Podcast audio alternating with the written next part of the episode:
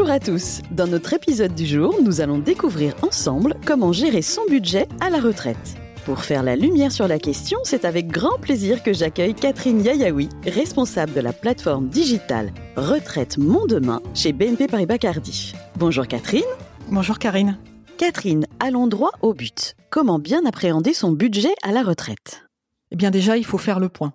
Tout d'abord sur vos dépenses, quelles seront vos charges fixes par catégorie, logement, transport? Les charges qui sont éventuellement variables, comme l'alimentation, les dépenses exceptionnelles hein, auxquelles vous pouvez faire face, comme par exemple une panne d'un matériel chez vous, de loisirs ou des dépenses médicales.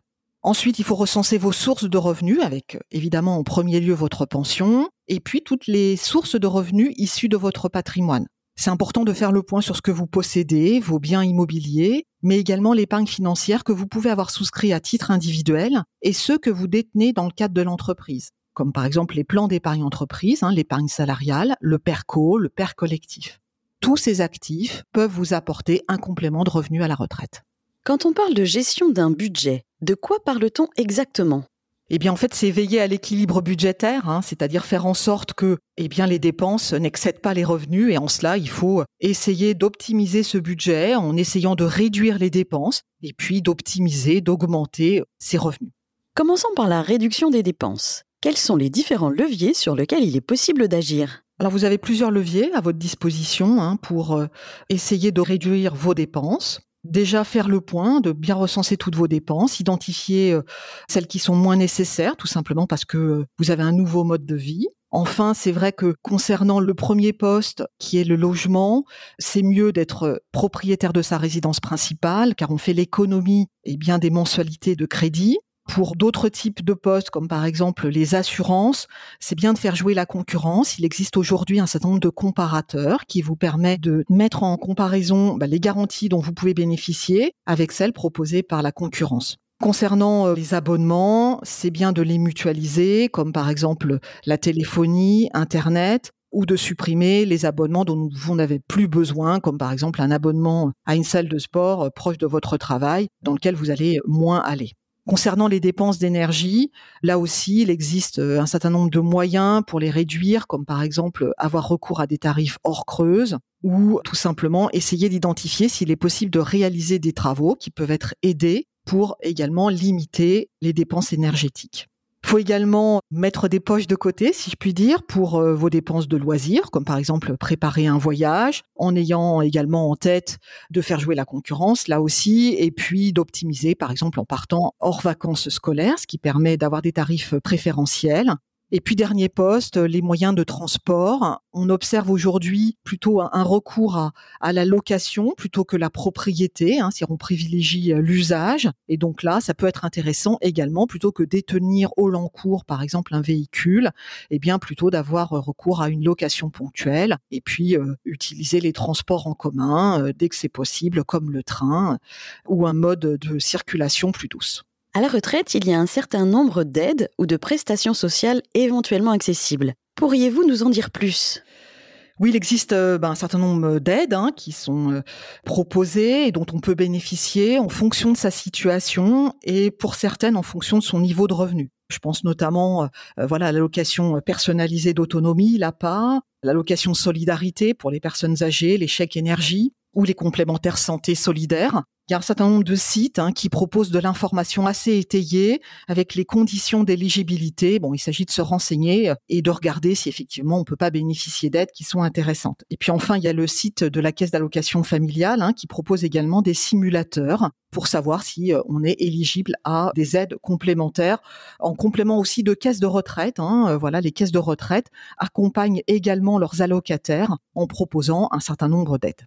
Outre ces aides, hein, il existe également des réductions d'impôts dont on peut bénéficier et qui sont liées à des dépenses qu'on engage, hein, soit parce que euh, on a euh, un employé à domicile ou parce qu'on fait appel à des sociétés, notamment euh, qui délivrent un certain de prestations hein, pour vous accompagner à votre domicile, ou voilà à un âge un peu plus avancé parce qu'on engage des dépenses auprès d'un établissement d'hébergement. voilà quand on est un peu plus dépendant, l'ensemble de ces dépenses permettent de bénéficier d'une réduction d'impôts qui sont tout à fait intéressante pour équilibrer son budget. Vous l'évoquiez tout à l'heure, pour équilibrer son budget, il faudrait augmenter ses revenus.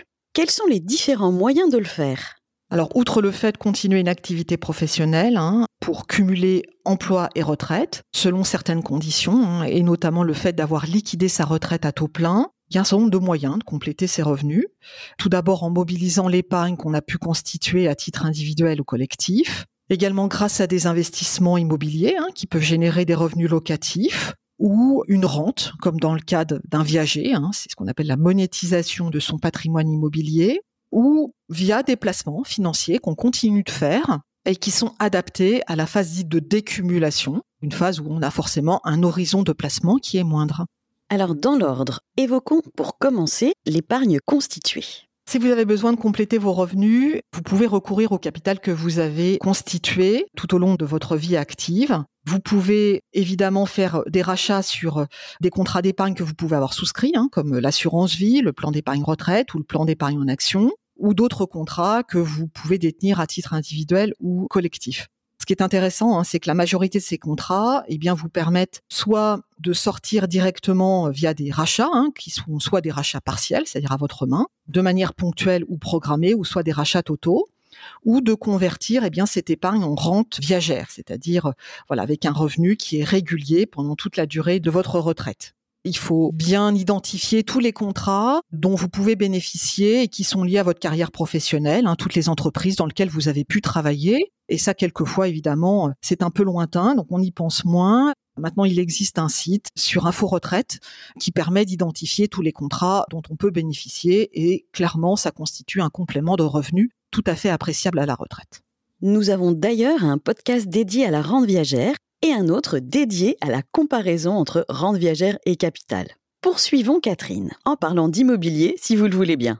Alors effectivement, quand on part à la retraite, l'immobilier est un élément qui subit un certain nombre de changements soit parce qu'on fait le choix de changer de région hein, et d'aller habiter ailleurs, aussi parce que les enfants peuvent avoir grandi et peuvent quitter la maison, donc c'est le moment de se poser un certain nombre de questions sur là où on a envie de vivre. Est-ce qu'on souhaite, entre guillemets, changer par rapport à une maison qui est devenue trop grande ou se rapprocher de ses parents, de ses enfants? C'est le moment parfait pour se questionner sur son patrimoine immobilier. Une résidence secondaire, par exemple, qui deviendrait la résidence principale. On l'évoquait précédemment, hein, évidemment, être propriétaire de sa résidence principale permet de ne pas avoir cette charge liée au crédit. Et donc, euh, si par exemple vous décidez de rejoindre votre résidence secondaire et de vendre bah, ce qui était jusqu'à présent votre résidence principale, là aussi, ça vous permet évidemment de vous constituer un capital en réalisant éventuellement une plus-value et une plus-value qui n'est pas imposable puisque c'est bien votre résidence principale que vous revendez.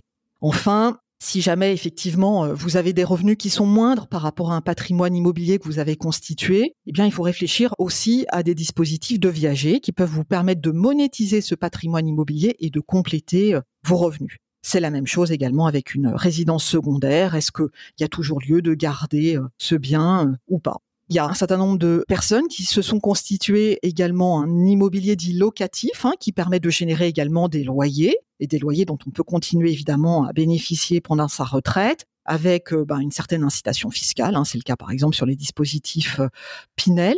Tous ces différents biens sont très intéressants pour compléter ses revenus et offrent un certain nombre de facilités, de transformation, mais il faut évidemment bien faire le point sur son projet de vie pour identifier ce qui est le mieux pour soi on peut également mentionner, pour ceux qui ne souhaitent pas gérer directement des biens immobiliers, mais qui le feraient à travers eh bien, des valeurs mobilières, hein, des titres financiers, on peut citer la pierre papier qui offre un certain nombre de facilités. Alors là aussi, évidemment, il faut se rapprocher euh, d'un conseiller hein, pour bien faire le point sur euh, son profil d'investissement, mais en tous les cas, ça permet également de faire des placements immobiliers pour des montants qui sont moindres, via par exemple des parts de sociétés civiles de placement immobilier et qui sont accessibles soit en direct, soit via des contrats d'assurance vie si vous en détenez un.